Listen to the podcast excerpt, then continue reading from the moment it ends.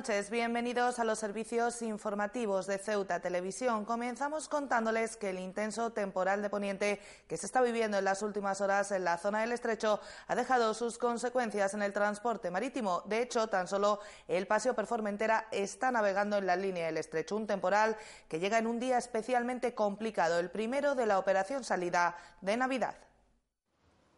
El intenso temporal de Poniente que viene afectando a la ciudad desde la madrugada de este viernes ha dejado sus consecuencias en el tráfico marítimo con las cancelaciones de las salidas de los buques rápidos durante la jornada de este viernes. Así las cosas ha sido el paseo Performentera, el único buque que ha realizado su salida desde nuestra ciudad a las 6 de la mañana de este viernes, desde Algeciras a las 8 y de nuevo desde nuestra ciudad a las 11 menos cuarto. Igualmente ha salido desde Ceuta a las 4 y a las 8 de la tarde.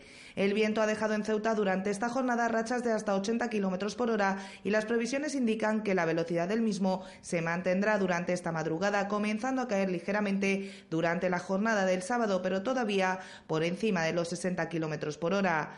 Además, la lluvia acompañará al viento, si bien se espera que sean precipitaciones de carácter débil.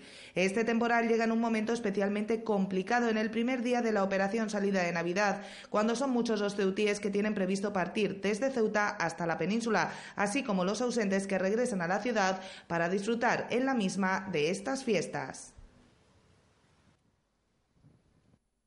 Y no dejamos de hablar de transporte porque Elity se ha visto obligada a suspender el vuelo previsto para las 7 de esta tarde desde nuestra ciudad hacia Algeciras. El motivo ha sido la retención del helicóptero que tenía que realizar el recorrido desde Melilla hacia nuestra ciudad y de la misma hacia Algeciras. Fuentes de la empresa han comunicado que la causa de la retención del vuelo en Melilla ha sido la prohibición de que se produzcan despegues desde el aeropuerto de la ciudad hermana, más allá del ocaso, una prohibición para la que consideran que este viernes ha existido un exceso de celo, dejando no solo en tierra los los pasajeros que tenían previsto llegar desde Melilla hasta nuestra ciudad, sino también a aquellos que pretendían viajar desde Ceuta a Algeciras en una reacción en cadena. Ante estas circunstancias, han informado que se están planteando dejar de operar temporalmente entre Ceuta y Melilla hasta que no cambien las condiciones del aeropuerto melillense para evitar que se repitan situaciones como la de este viernes.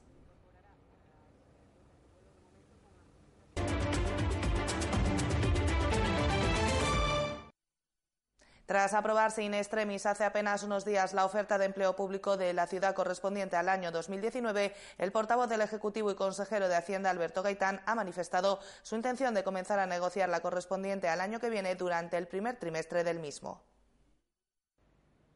El Consejo de Gobierno ha aprobado este viernes algunas cuestiones relativas a la oferta de empleo público correspondiente a 2019, una oferta que se aprobaba in extremis hace apenas unos días y para la que era necesario, tal y como ha explicado el consejero de Hacienda, realizar algunas modificaciones relativas a la plantilla de la ciudad con el objetivo de amortizar algunas plazas y crear otras para dar cumplimiento al acuerdo alcanzado con las centrales sindicales. Como recordarán, la oferta aprobada cuenta con cerca de 40 plazas de turno libre y otras 34 de promoción interna. Como saben, en esa oferta de empleo público unas 40 plazas a turno libre y ha favorecido también al empleado público con una promoción interna de 34 plazas, por tanto haciendo un total de 70 plazas. Aquí se trata, en definitiva, de mm, amortizar una serie de plazas y crear otras nuevas dentro de ese acuerdo adoptado por la mesa negociadora el pasado lunes, como repito. Precisamente en el marco de esta oferta de empleo público, el consejero ha señalado, tras las críticas de algunos sindicatos que la consideran insuficiente, que se ha hecho de acuerdo al presupuesto de este año. Eh, estamos hablando, como antes he dado el dato, de, de 70 plazas que, que han sido incorporadas a esa oferta de empleo público y evidentemente eh, también eh, hay que hacerlo de acuerdo con los presupuestos existentes en el año 2019 y con lo que tenemos las posibilidades previstas para el año 2020. Respecto a la de 2020, Alberto Gaitán ha recordado las dificultades presupuestarias que supone el hecho de que no se hayan hecho efectivas las ayudas del Estado por valor de 7,2 millones de euros en lo relativo al ciclo del agua y el hecho fronterizo. Pese a ello, el consejero de Hacienda ha señalado que el objetivo es que se pueda empezar a negociar durante el primer trimestre del próximo año. Evidentemente, la la falta de esos 7,2 millones de lo que ya conocemos pues eh, restringe bastante las posibilidades del presupuesto. En cualquier caso, la oferta de empleo público para el año 2020 se va a tratar pues a la mayor rapidez posible. Queremos que en el primer trimestre del año se abra esa convocatoria de, perdón, empecemos a negociar la, oferta pública de empleo del año 2020 y ahí intentar dar cabida al mayor número de plazas posible. El Gobierno está estudiando la vía en que resolverá la crisis generada en las últimas horas con la entidad Plena Inclusión que atiende a personas con discapacidad intelectual después de que no le hayan sido concedidas las ayudas a cuatro de sus proyectos con los que atienden a más de 400 personas en el marco de las subvenciones con cargo al 0,7% del IRPF. Cuatro de los proyectos presentados por Plena Inclusión en el marco de las subvenciones con cargo al 0,7% del IRPF que atienden a más de 400 personas se han quedado fuera de las mismas. Una cuestión que ha explicado el portavoz del Ejecutivo Alberto Gaitán está motivada por no llegar a la baremación mínima de acuerdo con los criterios establecidos en las bases reguladoras de estas subvenciones que, tal y como ha señalado, se elaboran a nivel nacional. Y de acuerdo a unas bases reguladoras de, de la concesión de estas subvenciones que se desarrollan a nivel nacional. La Comisión de valoración ha dictaminado todos los programas que habían sido presentados y ha, entendido que una serie de programas de plena inclusión, no todos, porque algunos sí que han entrado en la baremación, pues no llegaban a ese, informe final eh, y a conseguir los límites de la, de la baremación mínima para poder participar en el mismo. Ante esta situación, el portavoz del Gobierno ha explicado que se están estudiando las vías para dar solución a la misma. Gaitán ha puesto sobre la mesa que el Gobierno es especialmente sensible en lo que se refiere a las entidades que trabajan en el ámbito social y ha explicado que la opción que se baraja es que se pueda hacer frente a la cantidad con cargo al presupuesto de la ciudad. Bueno, está todavía en periodo de alegaciones, pero probablemente sea más fácil eh, intentar buscar vía presupuesto o cualquier otra eh, medida alternativa, que, no hay muchas. La cantidad que se ve afectada ante la desaparición de estas subvenciones asciende a 78.000 euros. El Consejo de Gobierno ha aprobado este viernes dos nuevas subvenciones destinadas a mejorar la accesibilidad al mercado laboral de los jóvenes. Se trata de un programa que incidirá en la producción audiovisual y multimedia impartido por comisiones obreras y otro vinculado al marketing digital desarrollado por la Cámara de Comercio. Son dos subvenciones las aprobadas, cada una de ellas se destina a 178.257 euros. una es un taller profesional de producciones audiovisual y multimedia que fue solicitada por Comisiones Obreras. Y por otro lado, la segunda subvención es un taller profesional marketing digital para empresas tecnológicas que fue solicitada por la Cámara de Comercio. Estos proyectos tendrán una duración de seis meses de formación en alternancia con trabajo y práctica profesional.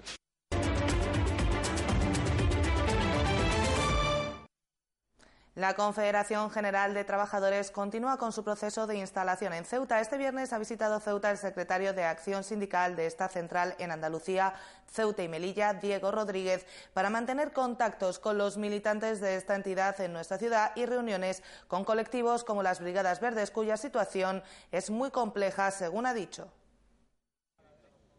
La Confederación General del Trabajo llega a Ceuta para quedarse, según ha explicado su secretario de Acción Sindical para Andalucía, Ceuta y Melilla, Diego Rodríguez. El representante sindical ha señalado que están muy próximos a tener una sede física y que había ganas de tener en Ceuta una central anarcosindicalista como la suya, a juzgar por el ritmo de afiliaciones. Solo el jueves se recibieron nueve solicitudes, explicaba Rodríguez. Esos son datos un poco confidenciales que no, nosotros no hablamos, no hablamos, no, no solemos dar datos. Te digo que por ejemplo, en el día de ayer, eh, simplemente en el día de ayer nos llegaron nueve hojas de afiliación. El sindicalista también va a mantener un encuentro con las Brigadas Verdes, cuya situación es muy compleja, señaló. Para ello, incluso plantean una reunión con el presidente de la ciudad, Juan Vivas, y se mostró sorprendido por la inacción del comité de empresa. Vemos que el comité que hay actualmente es un comité mm, que está desaparecido, que no, que no aparece, no tienen reuniones. Eh, Vamos a solicitar, lógicamente, eh, en el momento que podamos analizar toda esta situación, vamos a solicitar una cita con, con, el alcalde. Rodríguez considera que la presencia de sus sindicatos no responde a un fracaso de las centrales clásicas, sino a un éxito de la propia CGT. En cualquier caso, se señaló que tanto UGT como Comisiones Obreras hace tiempo que dejaron de ser sindicatos de clase trabajadora, mencionando, por ejemplo, la implicación de varios miembros de ambas centrales en el denominado caso ERE. El portavoz de CGT en Ceuta hasta la celebración de un congreso constituyente será José Manuel Carbonell. Y cambiamos radicalmente de asunto porque la Lotería de Navidad llega pasado mañana y quien más o quien menos juega un décimo o una participación del sorteo más esperado de cada año. En Ceuta son muchas las personas que están apurando las horas previas para tentar a la suerte con la expectativa de que el domingo sea un día que les cambie la vida para siempre. Nació en el siglo XIX no es el premio más cuantioso, pero sí el sorteo más esperado de cada año, el del 22 de diciembre, la Lotería Extraordinaria de Navidad. Quien más, quien menos, considera que este puede ser su año, aquel en el que un golpe de suerte nos cambie la vida para alejarnos de hipotecas o deudas y darnos al fin un respiro. Los ceutíes en cualquier caso no son de buscar números muy señalados, aunque este año se ha vendido especialmente el 13.719, coincide con el aniversario de boda de muchas personas, como nos cuenta Carmen Pardo de la Administración número 4. Este año he vendido mucho, muchísimo de uno del 13.719 porque es una fecha de boda. Se ve que todo el mundo se ha casado ese día porque, vamos, todo el mundo me ha pedido eso. Es que mi fecha de boda, es que mi fecha de boda. Una administración en la que varias personas se afanan buscando un número para ellos, para regalar, con los amigos, compañeros de trabajo, familiares, sin grandes preferencias nos cuentan, salvo un señor que tiene querencia por los números que tengan al menos un cero al final. Cero intercalado, si sale, sale. Ninguno, yo no. No entiendo de esto, me da igual que me den. No, ahora lo decido, en el momento. No, la verdad que no tengo un número especial, voy el que más me entre por el ojo lo, lo compro. Pues allí cobramos la extra, digo, bueno, voy a aprovechar, pues yo a mí me gusta siempre regalar en Navidad de algunos decimitos. El 19.959. Eh, me imagino por qué, pero... El número de los regulares tres. Enseñando con pescado, con barco, y digo yo, va a salir el 87. Así que tiremos de dos tópicos de este sorteo. Uno para el inicio, todos los números están en el bombo. El segundo para el final, por si este año tampoco es el nuestro, que al menos quede repartido entre quienes más los necesitan y sobre todo que haya salud.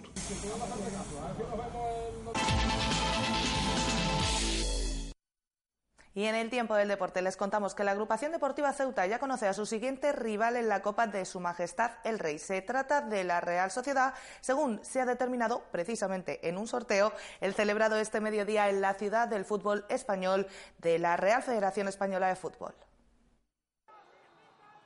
La agrupación deportiva Ceuta Fútbol Club ya conoce a su rival en la siguiente ronda de la Copa del Rey tras la gesta numantina del pasado martes. Se trata además de un equipo de campanillas, concretamente la Real Sociedad. Así lo ha determinado el sorteo celebrado en la mañana de este viernes en la ciudad del fútbol español. La eliminatoria se disputará el segundo fin de semana de enero entre el 11 y el 12 del próximo mes. Será partido único y en caso de que el Ceuta lograse ganar, disputaría una nueva ronda el día 29 de enero. Ceuta. La agrupación deportiva Ceuta, el conjunto del grupo 10 de tercera división, que en el Alfonso Murube ejercerá como local en la segunda eliminatoria de la Copa del Rey.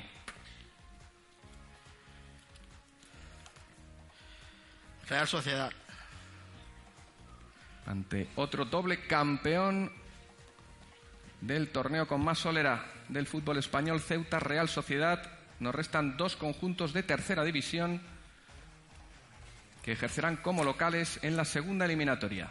Se trata del primer rival de primera división al que se enfrenta la agrupación deportiva Ceuta Fútbol Club desde su refundación en el año 2012 y el primer equipo de la máxima categoría que juega competición oficial contra la agrupación desde la temporada 2010-2011. Entonces el Fútbol Club Barcelona, aún dirigido por Pep Guardiola, se deshizo del cuadro que entrenaba el portugués Joao de Deus por un doble parcial de 0-2 en Alfonso Murube y 5-1 en el Camp Nou.